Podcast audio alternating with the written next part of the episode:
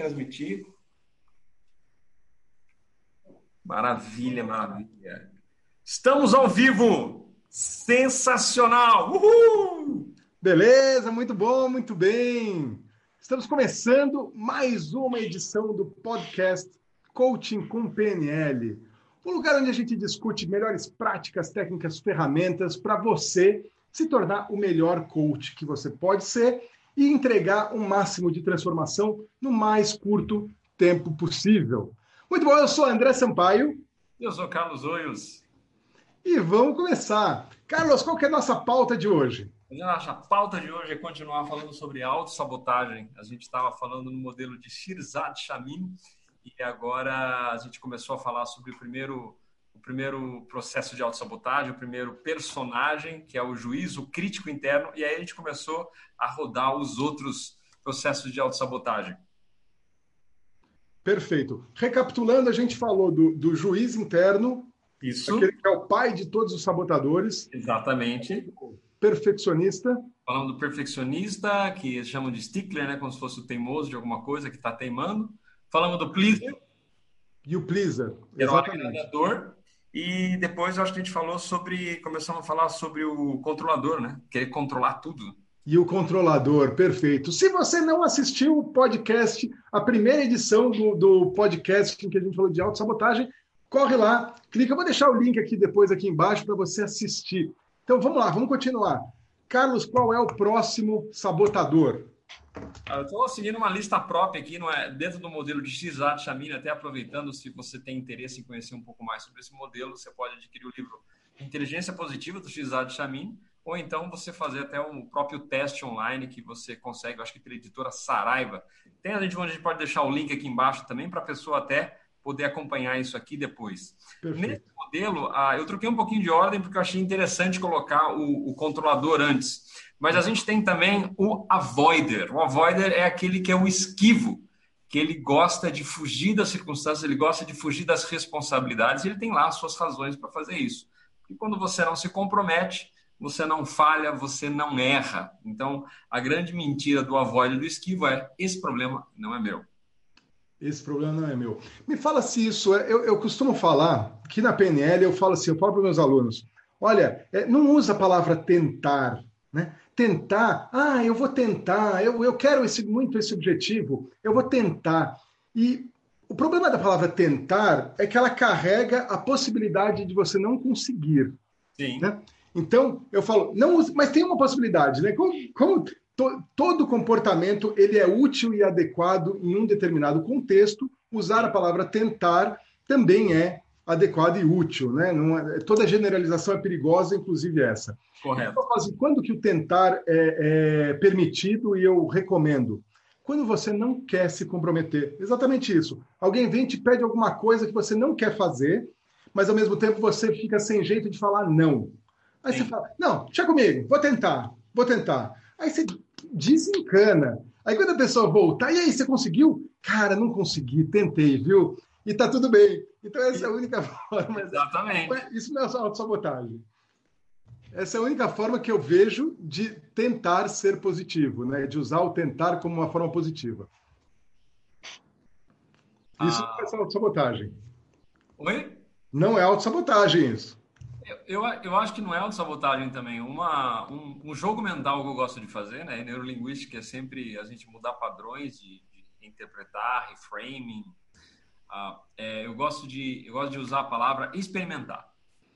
Hum. Eu gosto de, de, de usar a expressão de colocar esforço em algo. Porque internamente o tentar para mim já virou um bloqueio. Toda vez que eu, falo, que eu penso em tentar, significa que eu não estou me comprometendo com algo. Ah, eu só vou dar uma tentadinha. Quando eu falo, eu vou experimentar algo, muda o jogo interno para mim. Eu vou experimentar, vou ver, ter uma experiência para ver que resultado que eu tenho. Eu estou comprometido com o processo, mas não necessariamente eu estou apegado ao resultado. É uma coisa que funciona para mim. Não sei se faz sentido aí.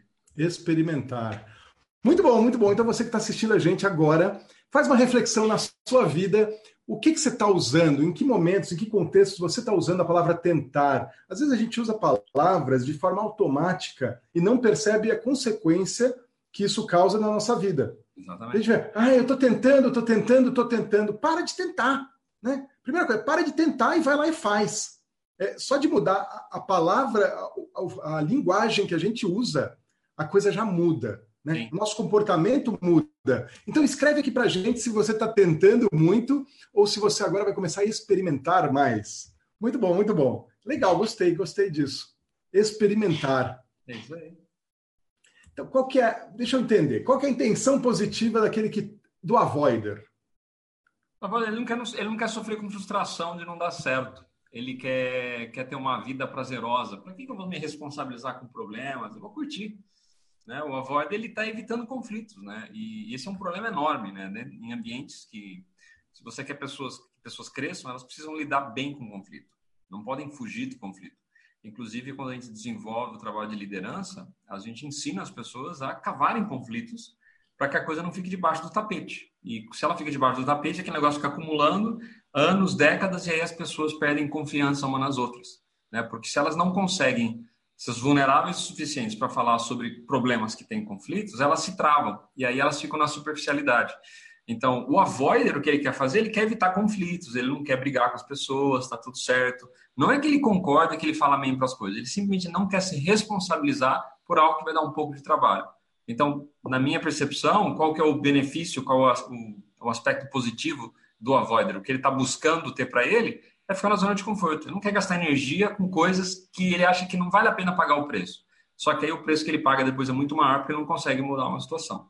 Então, vou pensar num, num, só para finalizar, a ideia de um relacionamento. Uma pessoa que tem um problema de relacionamento com um parceiro ou com a parceira.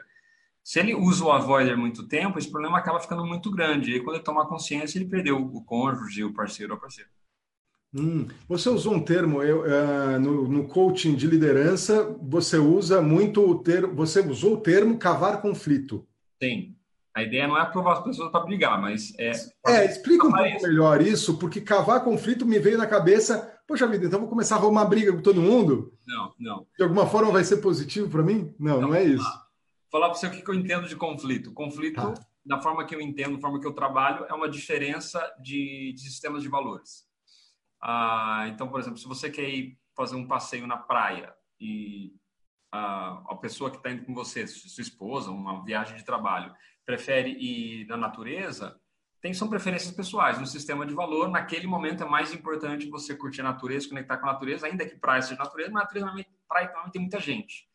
E naquele momento, talvez você queira se conectar com outras pessoas e essa pessoa não queira. Então, você tem um conflito. E esse é um conflito saudável, desde que você não escale para agressividade. A questão é que muitas vezes a gente entra na agressividade porque a gente não aprendeu a discutir a lidar com conflitos de uma forma uh, inteligente. Então, o que acontece? Nós fugimos de conflito, nós, nós somos criados muitas vezes a fugir dos conflitos, porque a gente pega os exemplos de pais, os irmãos brigando, o exemplo de pessoas que são, sei lá, italianos, espanhóis, que são muito intensos uh, e que eles não lidam bem com conflito, não lidam muito bem com feedback, porque eles entram no lado emocional. Então, uh, quando eu falo que eu cavo conflito, a ideia é: tem alguma coisa nessa mesa que não está fazendo sentido, as pessoas não estão sendo transparentes, porque elas têm medo do conflito. Então, o cavo conflito é para que as pessoas verbalizem o que está acontecendo, porque se você não alinhar, você nunca vai para o próximo patamar de resultado.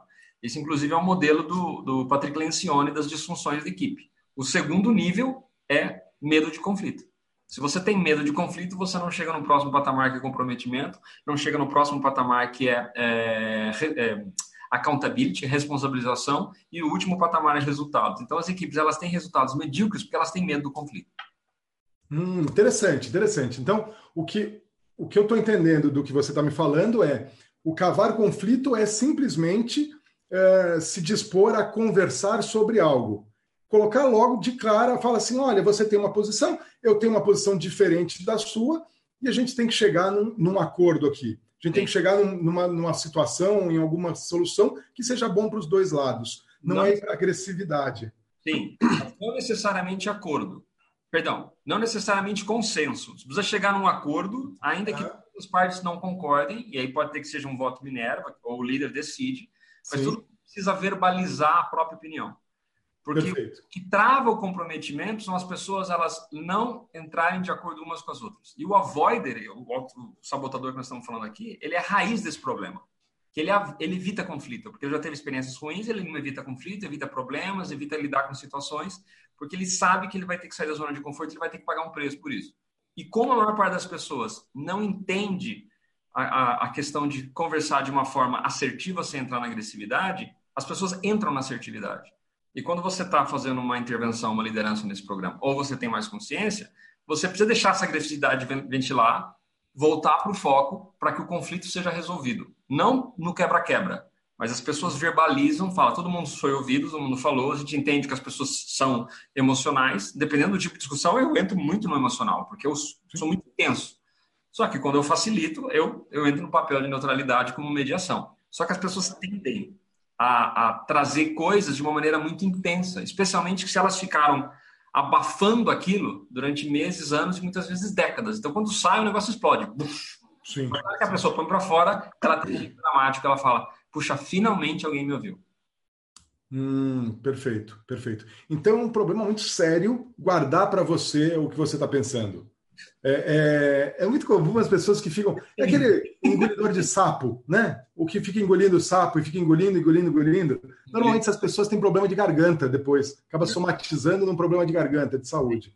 Mas é, é, é muito interessante. Então, fala logo. Fala logo o que, que você está sentindo, o que você está achando, está desconfortável.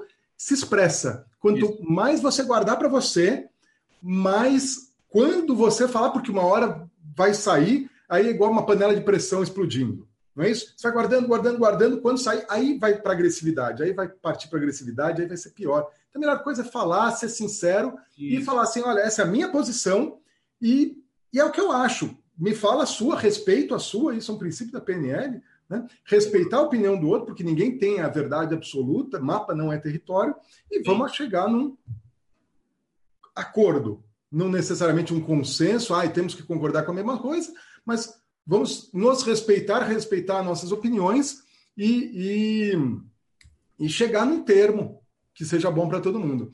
Muito bacana isso, muito bacana. Isso é, é, o comportamento daquele que não sabe falar não. Não é isso? Sim. Uh, tem também o pleaser. O pleaser, é, de novo, os, que é o agradador. Eles, uhum. eles, é difícil você separar uma coisa, pelo menos para mim é difícil separar um sabotador completamente dos outros. Eles têm um alto nível de correlação. O pleaser, ele quer agradar. Então, muitas vezes ele não fala não para ele reconhecer ah, o agrado dos outros, mesmo que ele se violente dentro dele. No caso do cara falar não, ele, ele não fala não para evitar conflito. Se para ele tanto faz, ah, não, então eu vou lá e faço, porque eu não quero entrar em conflito. Não é porque ele está preocupado. Ah. A motivação não é agradar os outros. A motivação é não esquentar a cabeça. Entendi. Suponho que o negócio não é justo. E, por exemplo, vou dar um exemplo de casa. Né? Uma das coisas que a gente estimula, a, por exemplo, a minha filha, ela tem 15 anos, para que ela continue crescendo, se desenvolvendo como um ser humano funcional, com as próprias ideias. E a gente desenvolve atividades é, domésticas do lar para que as pessoas tenham responsabilidade. Então, ela tem responsabilidade de lavar a louça. E eu falo, olha, você não lava a louça, esse é acordo combinado, quando você vai lavar a louça, lava a louça no momento que, que é necessário, não no momento que você está afim, porque às vezes você nunca vai estar tá afim. E às vezes eu canso. E às vezes eu entro numa voz e falei, sabe que eu não quero entrar de novo nessa conversa, não quero, não quero pegar no pé de novo da minha filha por causa desse conflito. Então eu vou pegando sistematicamente aos poucos. Mas nesse momento eu estou entrando numa void, eu estou entrando no esquiva, eu não quero lidar com aquela discussão de novo. Então uhum. eu falei, ah, bom, eu lavo a louça porque dá menos, dá menos dor de cabeça. Não é porque eu quero agradar a minha filha, é porque eu não quero entrar no conflito. Se, se o exemplo deixou um pouco mais tangível de como esse sabotador se manifesta. Sim, sim. E o problema dele é quando ele se torna uma coisa muito. te tira, te deixa na zona de desconforto. Você fica. Pô, é, é aquilo que, eu, que a gente falou na semana passada. É, uma coisa é, tudo bem, eu vou fazer para não ter dor de cabeça agora, mas isso só por agora e tá tudo bem. Vou fazer e tô, tô bem com isso. Exatamente. Outra coisa é, poxa, eu não vou entrar em conflito, mas isso está me corroendo por dentro. Exatamente. Está me fazendo mal. Aí, aí a gente entra no, na sabotagem, no, no sabotador. Eu acho que isso ainda é pior ainda, né? O, o avoider, pensando alto aqui contigo, né? Eu nunca tinha parado para fazer essa, essa análise, por isso que é sensacional esse podcast, meio no improviso, assim a gente vai fazendo novas conexões. Os sabotadores a gente vai entrar sempre quando a gente não estiver seguindo a nossa linha de valores, onde a gente paga o preço para ter o que a gente quer no curto prazo, prazo, mas a médio e longo prazo aquilo nos prejudica eu vejo que o principal sintoma do avoider é que ele entra em problemas depois que ele precisa resolver e o problema está gigantesco. Porque ele não lidou quando o problema era pequeno. Aquela história, vamos matar o, o bicho antes que cresça, né? O, o, o, mosquito pequeno, a formiga pequena, depois que cresceu, vira um negócio gigantesco. Você tem uma rachadura na, na parede. Ah, isso não dá nada, não. Aí a rachadura começa a aumentar. Uhum. Não, não, tá tudo bem, é normal, as rachaduras aumentam. E aí, quando tem um meio, meio, meio metro de, de rachadura, é, a pessoa, é, dá muito mais trabalho. Porque aí, talvez tenha prejudicado a fundação, tem que começar a prejudicar o, a estrutura da casa, porque o cara não fez aquilo. O avoida, por exemplo, é o cara que não vai. Nesse caso, é, ah, não preciso, não preciso trocar pneu. Está evitando a responsabilidade de trocar o pneu. Não, tá tudo certo. Não é aí não tem pleasers, percebe? O cara vai lá e troca o pneu, porque não tem quem agradar ali, não tem, não tem uma, uma comparação. O avoider é, é, Não, deixa isso aqui. E aí o, o avoider, ele, o, o, o, esquivo é como se fosse um postergador. De certa forma, um procrastinador, mas não pela atividade em si. Porque ele não quer lidar com, com um processo ruim. Uhum. Perfeito. Perfeito. Interessante, interessante. Vamos seguindo aqui, Carlos. Vamos ver se foi o esquivo, o avoider. O esquivo, o avoider. Ah, o próximo é um dos meus preferidos, né? É o hiperrealizador. O hiperrealizador. É isso. Que dentro do modelo de avaliação alfa que a gente fez junto, né? Que é estilo, intensidade e liderança, é o, o, cara que ele tem um grande significado, uma grande significância e está executando coisas, fazendo coisas o tempo todo. Então, voltando na base das grandes mentiras, a grande mentira do hiperrealizador é que o valor está quando ele faz coisas. Ou seja, a pessoa não tem um valor intrínseco, o valor da pessoa só está quando ela é útil, quando ela tem funcionalidade, quando ela tem uma praticidade. E, e eu, eu cresci com isso. Isso é uma das coisas que eu venho conscientemente trabalhando que eu preciso realizar, eu preciso estar executando o tempo todo. Eu não posso me Você se identifica com esse sabotador? Muito, muito. É um dos meus sabotadores mais altos. Então, eu sou uma máquina de execução. E muitas vezes falta planejamento, muitas vezes falta falta falta discernimento mesmo de ver o impacto que aquilo dá que quando eu estou executando ai, tô, sabe que tem um aquela aquele alívio nossa eu consegui fazer alguma coisa hoje eu consegui agregar valor para as pessoas uh, e aí é simplesmente pelo fato de precisar fazer alguma coisa. Então, quando eu termino isso aqui, essa live, nossa, fico tranquilo. Eu gravei a live, gravei o podcast, né? Bati o cartão do conteúdo das redes sociais. É um negócio legal, né? Porque eu tenho consciência disso. Por um lado, o hiperrealizador me faz progredir muito. Então, eu tenho muito resultado. Só que muitas vezes não de uma forma bem sucedida, é, não bem sucedida, mas com menor esforço. E como eu preciso estar executando sempre, às vezes se eu parasse para planejar, eu poderia gastar muito menos energia e ter o mesmo resultado. Ah, entendi. né? entendi. Então, quer dizer, o, o hiperrealizador, o valor dele, ele está sempre fazendo alguma coisa, não interessa o resultado, não está tão voltado com foco no resultado, está com foco no processo, eu tenho que fazer, fazer, fazer, fazer, porque só assim eu vou me sentir valoroso, que eu tenho valor. Exatamente. Não é tanto o resultado. Exatamente, é a forma que eu vejo. Hum, hiperrealizador. É, eu, quando você começou a falar, me veio na mente aquela coisa do megalomaníaco. Preciso fazer alguma coisa muito grande, Isso, porque. É, mas aí estaria no resultado, não no fazer, fazer, fazer. Estaria no fazer algo tão grande que as pessoas vão falar assim: ó. Oh, ah, aí tá. você tem significância. Não é por isso. O hiperrealizador ele não tem gás pelo, pelo aplauso. O pleaser ele faria coisas grandes porque ele fala: nossa, isso vai agradar muita gente. Ah, é muito... um pouco diferente. Eles, de novo, eles estão próximos, é uma boa interpretação, uma boa forma de contrastar. Mas o hiperrealizador, ah, e eu percebo isso, quando eu faço, faço, faço, faço, faço, a pessoa, nossa, que legal que você está falando. Ah, legal, valeu. Tipo, não é aquilo que me conecta, não é aquilo que me drive. O drive é fazer. O drive é entregar. O drive é entregar valor. Não é, não são as palmas, não é obrigado. É sentir que eu fiz, que eu entreguei, que eu fui útil. É o senso de utilidade. Eu, eu até tenho uma piada, né? Às vezes a gente, quando a gente entra em modo de crítica e autocrítica ou crítica dos outros, fala, eu, eu quero ser mais do que um, é um desperdício de carbono, é brincadeira que eu tenho, que a pessoa praticamente ela está e ela não contribui com as pessoas. Então, o senso de contribuição, né, puxando o gancho das seis necessidades no, da Clomadam, né, que o Tony Robbins usa pra caramba, uhum. ah, você precisa contribuir muito. Então, o realizador está contribuindo. Ele não quer receber os parabéns. Os parabéns ele não, não interessa. O que interessa é que está contribuindo, está fazendo. Uhum. Essa é a forma que eu vejo de hiperrealizador. Muito bom. Agora, de que forma que isso é, é prejudicial? Porque uma coisa que uh, eu não tenho isso, tá? Eu até outro dia eu, eu ouvindo uma, uma menina muito, eu acho que ela é hiperrealizadora. mas muito bem sucedida. Até que eu olhei e falei assim: caramba, eu tenho que aprender alguma coisa com ela. E ela fala assim: que a minha pergunta é toda vez que ela faz alguma coisa, ela termina, ela fala assim: o que, que eu tenho que fazer agora? A minha pergunta não é essa que fica rodando na minha cabeça: o que, eu tenho que fazer agora? É outra. Hum. Eu fiquei, caramba, isso ela, ter, ela, faz alguma coisa e terminou, e agora? O que, eu tenho que fazer? E aí vai fazer. E o que, eu tenho que fazer? E o que, eu tenho que fazer? E o que, que eu tenho que fazer agora? E ela não para. E, é uma, e ela é literalmente uma máquina, uma máquina né, de gerar resultado. Ela é impressionante. E eu acho, então, que ela é uma hiperrealizadora. Mas eu vejo isso, assim, de fora, olhando de fora, eu vejo isso como algo positivo. Ela realiza mesmo, ela realiza muitas coisas e ela tem sucesso no que ela faz. Sim. Então, de que forma que isso sabota?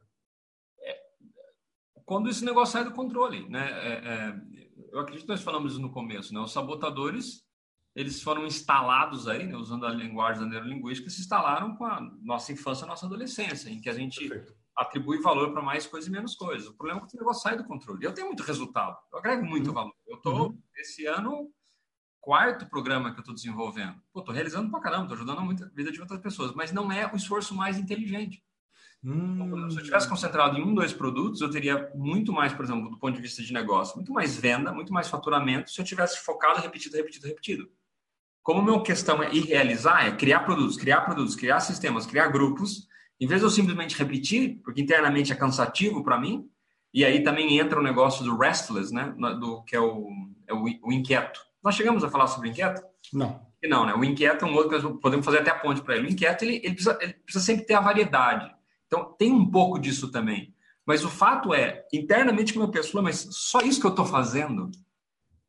E aí o que acontece? Se eu entro no hiperrealizador, eu vou dar um, dar um exemplo. O hiperrealizador ele acorda com uma lista de to-dos de 30 itens. Ele chega de manhã, faz seu ritual, coloca mais 20. Ao longo do dia vai colocando 15, faz 5 bem feitos durante o dia, faz 10 matados, porque ele precisa fazer, checar, dar o, o tique na checklist, né, fazer o vistinho, e aí, antes de dormir, ele faz uma, uma lembrança e tem mais 15 que ele coloca e acorda no outro dia. E aí, o que acontece? A sensação que está que você sempre está atrasado. A sensação que você sempre tem mais trabalho para fazer do que você faz. E aí, isso gera uma ansiedade brutal. Até você tomar consciência. Tá, eu estou entrando no realizador. O que, que eu fiz hoje? Vou celebrar o que eu fiz. Cara, quanta coisa legal que eu fiz hoje. Bacana, posso descansar. E o hiperrealizador, ele vai à noite, se for necessário, porque ele tem que entregar, porque ele tem que fazer. Né? O grande valor é, eu tenho que ser útil.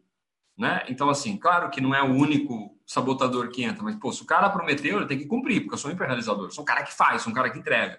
Uhum. Então, aí, onde que entra no aspecto nocivo? Quando as coisas saem do controle. O próprio, o próprio esquivo que a gente estava falando, ele tem um benefício. Pô, ele quer curtir a vida. Ele não vai trabalhar nas férias, ele não quer nem saber dos problemas nas férias. E tá certo. A questão é quando você usa cada uma dessas forças internas que você tem. O hiperrealizador, para mim, por exemplo, uma consequência que acontece para mim quando eu, eu subdimensiono o trabalho que eu me comprometo a fazer. Hum. Percebe? E aí falta planejamento. Por quê? Porque o hiperrealizador fala muito mais forte. Eu quero agregar valor, então eu preciso ter esse programa, eu tenho esse programa, eu tenho esse programa, eu tenho esse podcast, eu tenho um canal no YouTube, eu tenho 12x, eu tenho 10x, tô desafio 13x, desafio 90 dias, quer fazer, fazer, fazer. Eu falo, para, cara, quanta coisa que você está fazendo desfruta um pouco mais, percebe? Faz tudo e falta talvez um pouco de qualidade ou falta um. Não diria qualidade, não. Falta mas... qualidade. Mas agora coloca. Você está fazendo tudo ao mesmo tempo. Põe o perfeccionista junto.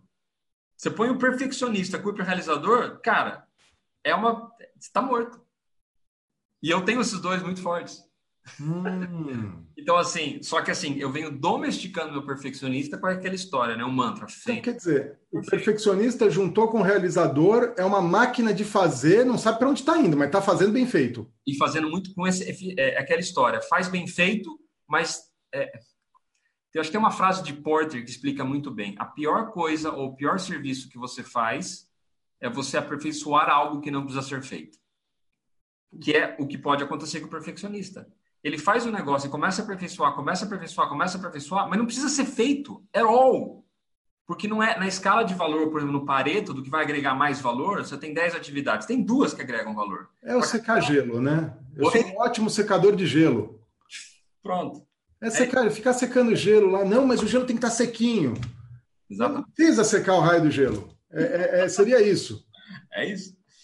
É, e você vê como eles, como eles se combinam, né? Os, os, sabotadores. Os sabotadores eles vão se combinar. Interessante, interessante. Eu tô, eu tô enxergando aqui essa combinação do perfeccionista com o, com o hiperrealizador, fazendo um paralelo com a estratégia Disney de criatividade, Sim. que a gente tem as três, vamos falar, três arquétipos ou três figuras: Isso. o sonhador, o realista e o crítico. Isso. Então, o realista seria o hiperrealizador, aquele que está fazendo. Ele não sabe o que está fazendo, mas está fazendo. Sim. Faz. E o crítico é aquele que não é o chato, mas o crítico nesse modelo do Disney, ele é o perfe... seria o perfeccionista, aquele que quer verificar se está tudo redondo, se vai tá, sair tudo certo, se está tudo onde pode dar problema. Perfeito. Você junta esses dois, então o hiperrealizador está fazendo, o crítico vai dar suas pitadas para melhorar isso, melhor aquilo e isso, isso, aquilo, e o Sim. realizador fica fazendo. Mas se não tem um sonhador para colocar alma no negócio, colocar para onde a gente vai ter uma visão de onde a gente vai chegar com isso, aí fica um, trabalho burocrático que não serve para nada. É exatamente, adorei essa frase. É, é, como é que é? A pior coisa que você pode fazer é aperfeiçoar algo que não precisava ter sido feito. É, ou é a pior perda de tempo, alguma coisa assim, mas é o conceito que eu acho que, que, que é muito poderoso. E quando você, quando eu entro no modo hiperrealizador, eu falo, cara, fiz coisa pra caramba, né? Eu tenho 30 checklists feitos no dia, é. Bati a meta. Mas, cara, se eu não paro para ponderar o que é realmente importante naquele dia, eu saio fazendo coisas para ter um senso de, de completude. Ou seja, é, de certa forma, a gente fica viciado na dopamina da realização. Cada vez que você cruza uma linha, você faz um cheque, você faz um visto, né? Aquilo dá uma micro descarga de dopamina. Nossa, completei. Cada vez respondi um e-mail, pá, mais um post, pá, você tem, você fica viciado nisso. Só que o que acontece é que até um mecanismo de defesa do organismo, cada vez você ganha menos dopamina por esse processo de realização. Então você precisa fazer mais para você continuar sentindo mais dopamina, mais a sensação de que você está completando. Como é que você para isso? Você planeja. É por isso que para mim os 5 P são vitais. Quando eu faço meu planejamento diário, de manhã, eu vejo o negócio, faço o que eu realmente fazer hoje com base nas minhas prioridades, dos projetos, nas pessoas que são importantes no meu propósito. Aí eu consigo focar no que realmente é essencial. Porque quando eu deixo, eu adio para fazer os 5 P para mais tarde, o Cássio sai que nem um louco fazendo tudo. Uhum. Realizei o dia inteiro. Eu falar, mas eu apliquei o princípio Pareto. Uhum. E, e para quem é um auto hiperrealizador, cara, o princípio Pareto fala, mas não faz sentido, eu tenho que entregar 100%. Parece que eu tô, tô dando uma gambiarra de, não, só preciso fazer 20%. Cara, tem mais aqui, eu consigo fazer mais. Eu consigo entregar um negócio. Entra o perfeccionista junto. Eu posso entregar algo melhor do que isso. É, é, é que são dois, são dois níveis de Pareto. O Pareto tá. é da completude. Então, o perfeccionismo ele não consegue entregar um negócio 80%, tem que entregar 100%. Perfeito. Está 100% é fantasia mental, porque a pessoa não sabe o que, que é. Nunca chega no 100%. Agora, o, o, o, pareto de execução é você tem 10 atividades. Se você fizer parar um tempo para investir nas duas melhores atividades, Cara, você ganhou, você ganhou a semana. Só que para o autorrealizador, para o hiperrealizador, o autoexecutor, cara, como só duas atividades ganham a semana e todo esse tempo disponível que eu tenho, qual é a sensação? Cara, eu sou uma pessoa desocupada. Eu preciso preencher isso com alguma coisa. Eu preciso preencher com execução. Preencher com execução. Então falta direção, né? Falta direção. Depois de hoje, você tomar de consciência, tem que fazer terapia, né? Porque eu é. É muito interessante, muito interessante. Então, para o hiperrealizador, falta planejamento e direção. Falta. Falta ter uma visão. Por que, que eu estou fazendo isso? Um sentido no porquê que eu estou fazendo. Não é só fazer por fazer. Que, tem que estar tá, uh, associado a uma meta maior, a um objetivo maior e saber por que, que eu estou fazendo isso. Muito bom, muito bom. Hiperrealizador. Mais uma coisinha aí. Hum. Quando um, a gente não falou disso, mas é um conceito bem interessante que provavelmente vai aparecer aqui várias vezes. Quando você acorda, você tem uma energia disponível, uma prontidão cognitiva, disponibilidade energética para você fazer algo, tomar decisões, fazer coisas. Você, tá, cada decisão que você toma, você consome um pouco de energia. Cada coisa que você faz que tira você da sua zona de conforto, você consome um outro tanto de energia. Chega um determinado momento, você está no piloto automático, durante o dia não percebe. Você gastou tanta energia cognitiva para pensar, raciocinar de uma forma eficiente, então a energia disponível você já matou seu consciente. Então você está no piloto automático o resto do dia. E é o que, que acontece? Você vai fazer o que te dá prazer. Você não vai fazer o que traz resultados. Uhum. E como o realizador ele precisa estar executando, o que, que ele vai fazer? Coisas que ele adora fazer. Em vez de fazer coisas que ele precisa fazer. Ele gastaria menos energia, teria mais resultado, só que a sensação interna é de vazia, porque ele, pô, tem todo esse tempo disponível, Eu vou curtir agora? Não, cara, tô no the clock, eu preciso trabalhar. E aí o que acontece? A pessoa está cansada, porque o hiperrealizador não descansa direito, dorme tarde, acorda cedo, se não se cuidar, e qual é a consequência? Vai fazer o que é prazeroso, o que ele faz bem, em vez de fazer o que precisa ser feito. Cara, é danoso o hiperrealizador, danoso. Perfeito, perfeito.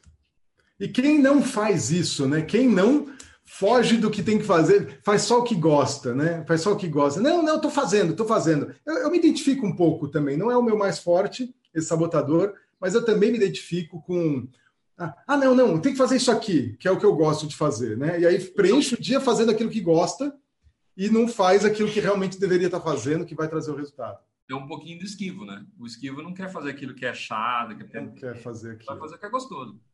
Exatamente. Exatamente. Muito Quando manga esse, essa conversa, hein? É, cada, cada ponto a gente pode aprofundar absurdamente, né? Muito interessante. Vamos lá. Qual é o próximo? Qual é o próximo sabotador? Vamos falar então do esquivo, que a gente não falou ainda, né? A gente falou o stickler, ou fazendo uma recapitulação para garantir que estamos tá, cobrindo tudo certinho. Primeiro a gente falou do, do perfeccionista, que é o stickler. Perfeito. Teaser, o agradador. Falamos do, do hipervigilante, né? Aquela história, se não deu merda, ainda vai dar, vai dar algum problema. Aí nós falamos do. Não falamos do hipervigilante. Não falamos do hipervigilante? Não. não falamos. Então vamos falar do hipervigilante e do restless. Eu acho que aí a gente já, já mata hoje, né? Maravilha, vamos lá. O, que bom que alguém está anotando, né? Nós falamos do controlador, falamos agora do, do esquivo e do pré-realizador. Maravilha. O hipervigilante. O hipervigilante é o sempre alerta.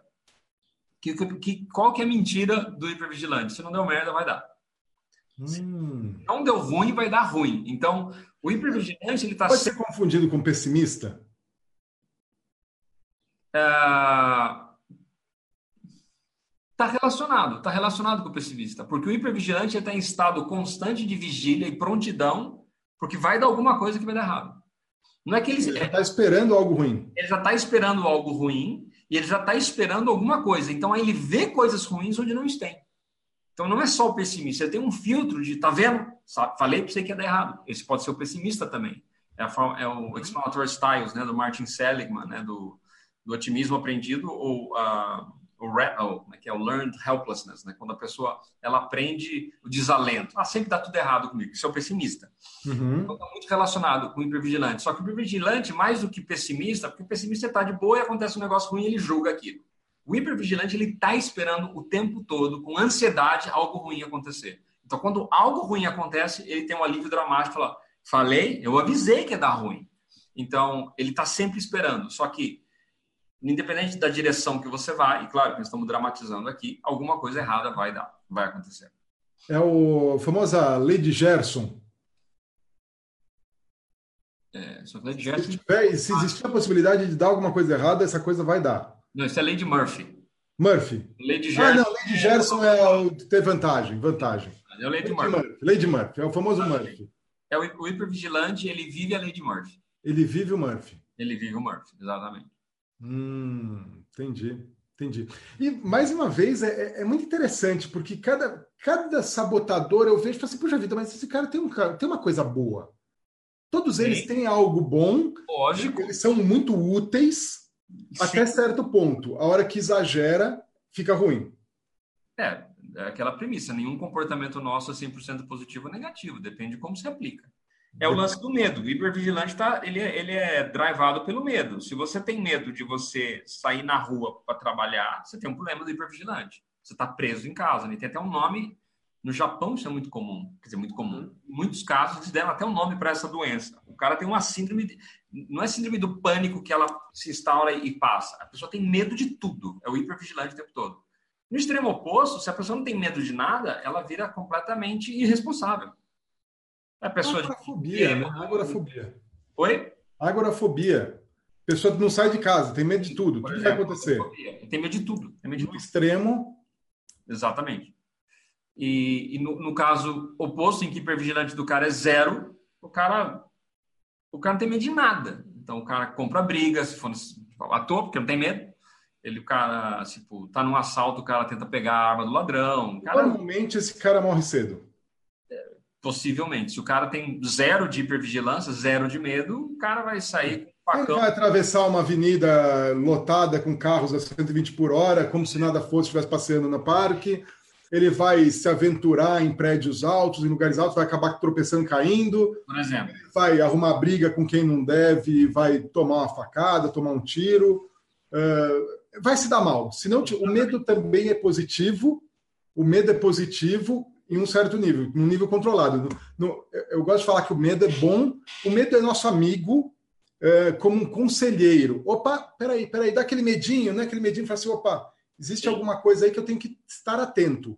Exatamente. Né? Ele, ele, é um conselheiro no sentido de me trazer alerta, trazer consciência para algum perigo. Sim. Mas à medida que ele cresce, ele me paralisa e aí ele deixa de ser positivo e passa a ser negativo. Exatamente. Ele me limita minhas ações e limita meu potencial. Muito bom. Então, o hipervigilante ele vive em medo. Ele vive com medo de tudo e achando que vai acontecer alguma porcaria, então eu tenho que me precaver e eu tenho. Então você vive na, na retranca, né? Você vive sempre fechado, sempre em estado de crash, crash. Né? Ele não vai tomar risco nenhum, porque ele vê sempre o lado negativo das coisas. É o pessimista. É um bom nome também para ele, pessimista. Mas é exagerado, né? Uhum. E aí tem o inquieto, para a gente completar os, o, o aqui esse grupo aí que acho que faz sentido a gente falar hoje, uh, o inquieto, restless em inglês, ele não consegue parar porque ele sempre está esperando para o próximo próximo trio, a próxima emoção. Uh, é o cara que vai subir numa montanha russa e ele não consegue nem curtir a montanha russa porque ele já está pensando nas outras, nos outros dois, três carrinho de trombado, ride, caso do terror. Ele não consegue curtir o momento presente porque ele, ele sempre está pensando no futuro. Ele não consegue vivenciar o que está acontecendo. Ele é inquieto.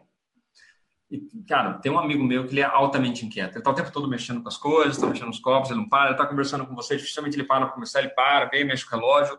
Ele não consegue estar com a pessoa.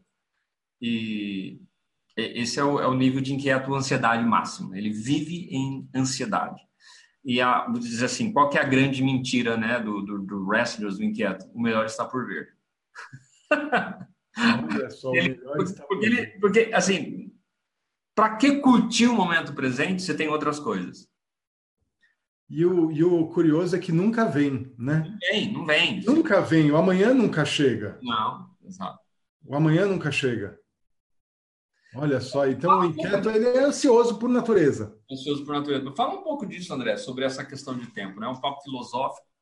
Eu gosto muito de pensar sobre isso. Qual é a abordagem da, que você dá, ou da neurolinguística, ou das duas abordagens que você quer falar, sobre a forma que as pessoas interpretam o tempo? Qual é o, um sistema, talvez, representacional, não necessariamente os tradicionais, mas um sistema de metaprogramas relacionado com o tempo, que faz com que a pessoa tenha distorções em relação ao tempo? Perfeito. O tempo não existe. A gente sabe que o tempo não existe de fato. O tempo é uma criação da, da nossa cabeça. A gente Perfeito. representa o tempo, é, é uma representação. Né? Então, é, como é que a gente sabe, dentro, como é que funciona o tempo dentro da nossa cabeça? Como é que você sabe o que você. Como foi tua festa de aniversário do teu último aniversário? Você lembra do teu último aniversário? Lembro. E você é. imagina como vai ser o seu próximo aniversário. Você pode fantasiar ou imaginar ou criar uma, uma, uma coisa. Ah, eu gostaria que fosse assim, assim, assado. Sim. Legal. Tá. Você tem duas memórias aí: uma memória do passado e uma memória do futuro. A partir do momento que você criou uma, uma representação do futuro, você tem uma memória. Legal. Se você comparar essas duas representações, e as representações têm imagens, têm sons e têm sensações no corpo. Massa. Elas são diferentes. Sim. Elas são diferentes. Então, da forma e as características da representação da imagem, ah, uma imagem está mais turva, né? essas submodalidades que a gente chama na PNL, ela determina o que é passado, o que é futuro. Massa. Nós, nós catalogamos as nossas experiências dentro da nossa cabeça com essas submodalidades, com essas características. Então, mesmo no passado, né? Então são diferentes. Agora, uma imagem, uma lembrança de um ano atrás, uma lembrança de 30 anos atrás, tem características diferentes. Sim. Exatamente o conjunto dessas características que, que me diz o que foi há um ano, o que foi há 30 anos. Certo. Perfeito? Perfeito. O curioso, curioso, estou explicando como é que funciona, mas tudo isso está aqui dentro, no, no presente. A gente está experimentando essas experiências, memórias no momento presente, no aqui e agora. Quando Sim. a gente fala de 30 anos atrás, uma lembrança de 30 anos atrás, eu estou experimentando agora, não estou lá atrás. Eu estou experimentando cognitivamente, emocionalmente, e no corpo, inclusive, né? No corpo, e no corpo. Perfeito. Trazer essa experiência para a memória, para tra trazer para a consciência essa experiência, porque ela está lá, está guardada, todas as experiências estão guardadas no nosso subconsciente ou Sim. fora do consciente, e à medida que a gente traz ela para o consciente, a gente está revivendo essa experiência. Perfeito. Então, é, o bacana é, sabendo disso, tudo acontece no presente, nada acontece no passado, nada acontece no futuro, tudo no presente.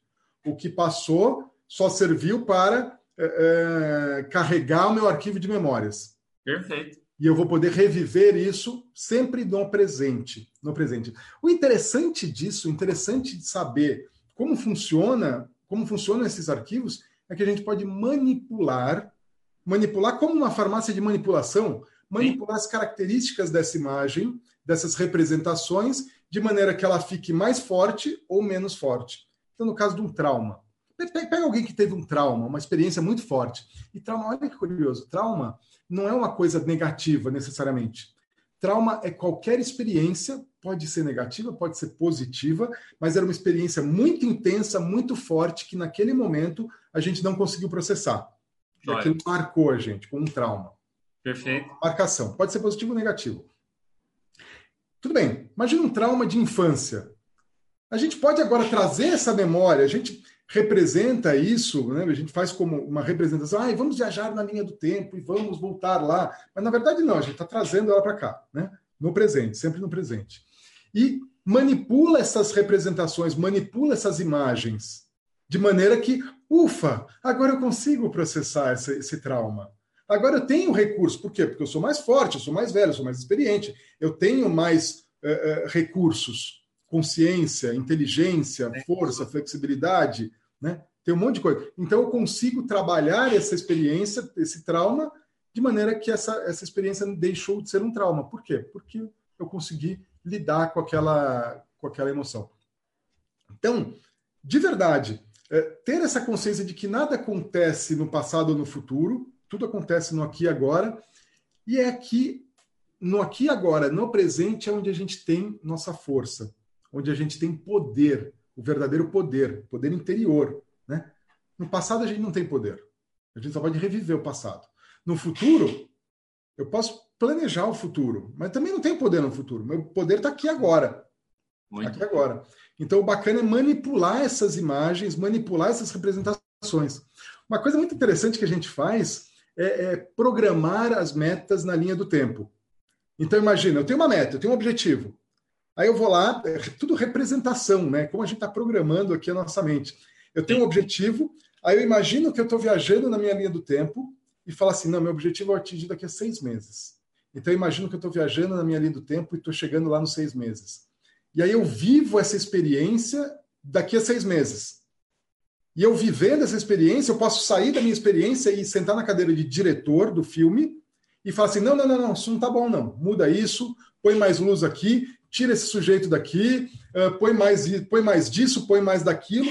Eu construo a experiência, minha memória do futuro, daqui a seis meses.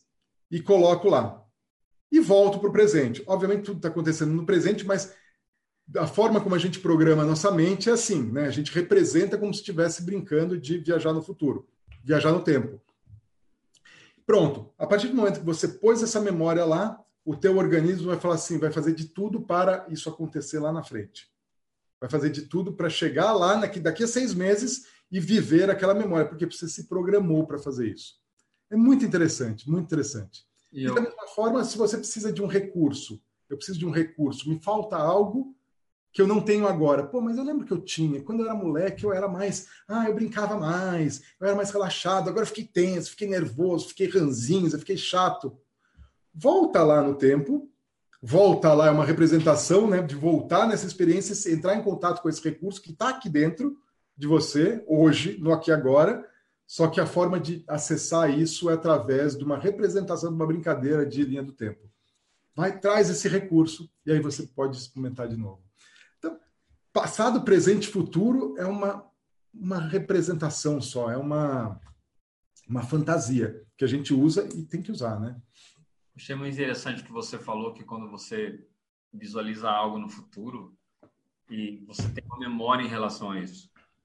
Isso tem, tem tudo a ver com, com toda a explicação que você fez. Eu estava pensando, né? Quando eu estudei PNL, eu não tinha a visão que eu tenho hoje de neurociência. Eu não tinha estudado neurociência a fundo.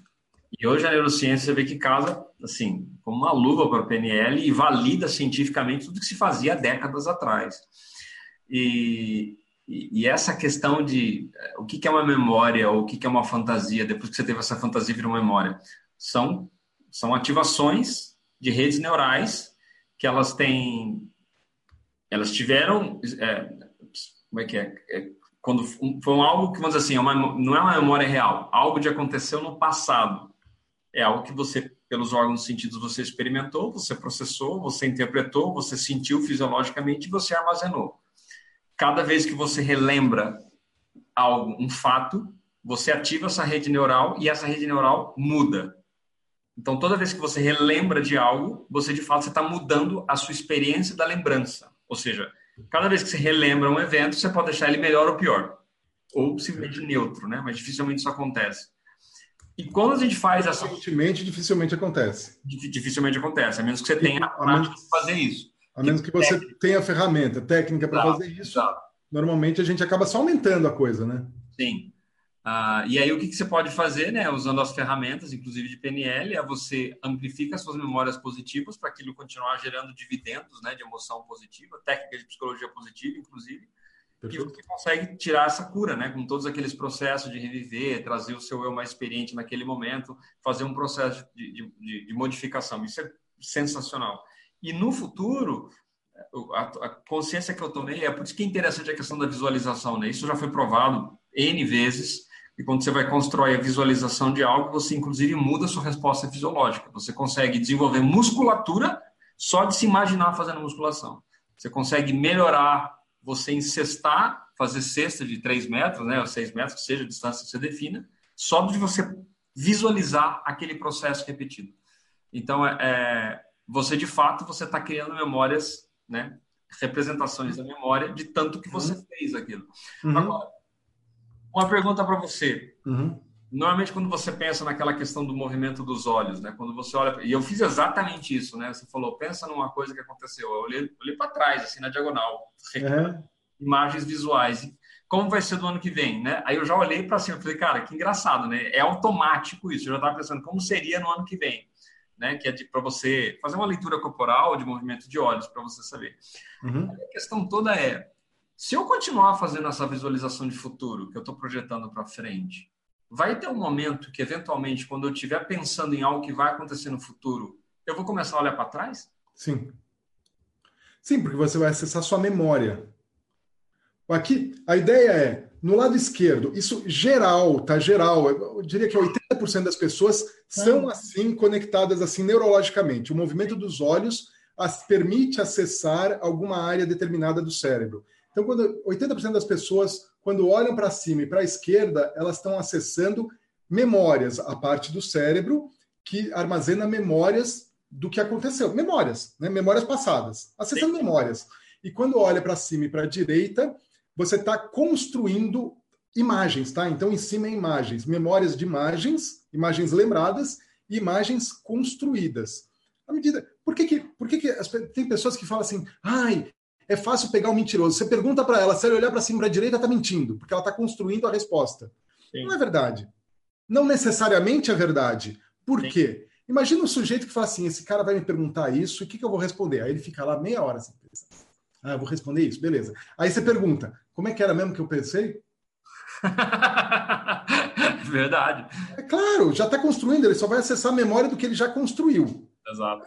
É, voltando na questão da visualização, é, para deixar muito claro como é importante a visualização, né? trazendo um exemplo real do mundo real. Michael Phelps, Michael Phelps, uma, talvez o maior nadador da história. Ele, toda prova, grande prova, toda prova ele passava quatro horas antes da prova, mesmo que fosse uma prova de 100 metros rasos, ou seja, o cara faz em 20 segundos. Ele passava quatro horas visualizando cada abraçada que ele dava naquela piscina. Então, visualizando sentindo, ele quatro horas treinando mentalmente cada movimento daquela piscina, né? Então é um vai e volta, piscina de 50 metros, ele vai e volta. Quatro horas treinando, visual, visualizando cada abraçada, para chegar lá e executar. O que, que ele estava fazendo? Ele estava programando o futuro dele. Ele estava programando a performance dele. Pô, eu vou chegar lá e vou arrepiar. Vou arrepiar. E o que, que acontece as pessoas hipervigilantes? Ai, vai, vai, vai ter uma entrevista. Aí ele fica planejando o quê? Ele fica visualizando o quê? Ai, Ai, vai dar uma besteira, eu vou ficar nervoso, vai suar, eu vou derrubar tudo, vou, eu sou desastrado. E, ai, meu Deus, ele não vai gostar de mim? Ah, quer saber? Eu nem vou nessa entrevista mais. Não é? O que, que ele está fazendo? Ele está já planejando, ele está programando o futuro dele para dar besteira. E sabe o que vai acontecer? Vai acontecer. Besteira. Vai dar besteira. Vai dar né? Então a gente tem que visualizar o que a gente quer que aconteça. E quanto mais rica for essa visualização, Quanto mais detalhes tiver, mais a gente vai acreditar e mais a gente vai se programar para isso. Não é? Estou falando de lei da atração, do segredo. Não, a gente vai se programar, programar nossas células para executar aquilo que a gente programou. Quando a gente fala, é, vou chegar na reunião tal hora, você não chega a tal hora? Eu, eu, quando eu vou dormir, eu, eu, eu me programo para a hora que eu vou acordar. Pode então amanhã eu vou acordar às 6h20 da manhã. É impressionante. 6h18, pá, eu abro o olho. Eu, eu acordo antes do coisa. Se eu não me programar, eu não acordo. Eu não acordo. Mas eu tenho que me programar, eu tenho que visualizar eu acordando, olhando o relógio, tá aquele hora, eu me programo. Aí acontece. Não é lei da atração isso. É simplesmente programação, né? É só se programar para executar, para acontecer. Muito massa, muito massa. Deixamos os dois processos de sabotagem para a parte final aí? Vamos deixar os dois. Quais são os dois próximos? Os dois próximos cenas dos próximos capítulos é vítima e hiperracional. Ih, eu gosto da vítima, hein? Hum, eu gosto da vítima. Ai, ai. Eu gosto da vítima. A vítima. Por que, que eu gosto da vítima? Porque eu acho que 80 ou 90% da humanidade vive na vítima. Vive no processo de vítima. Os outros 10% mentem, né?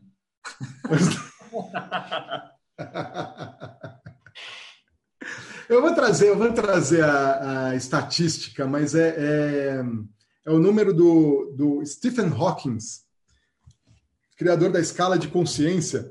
Ele fala exatamente isso. Acho que 80, 90% vibram, vibram na vítima, né? Vibram, vibram na vítima. Aí tem um percentualzinho que vive no, no Victor, né? Victim, victim, é, vítima Victor, que é o do herói. Você pode chamar de herói? Vitorioso, herói. Vitorioso, o herói. E aí, acima de 500, né, ele tem uma escala de 0 a 1000, de 1 a 1000, e acima de 500 é o veículo. Veículo. Isso numa vibração de frequência. É, é... Enfim, é um papo mais metafísico, mas a verdade é que, segundo a pesquisa dele, eu acho que 80% da população vive na vítima. Por isso que é tão difícil viver nesse mundo. Né? Esse mundo é tão difícil porque as pessoas vivem na vítima. Eu não tenho responsabilidade sobre a minha vida.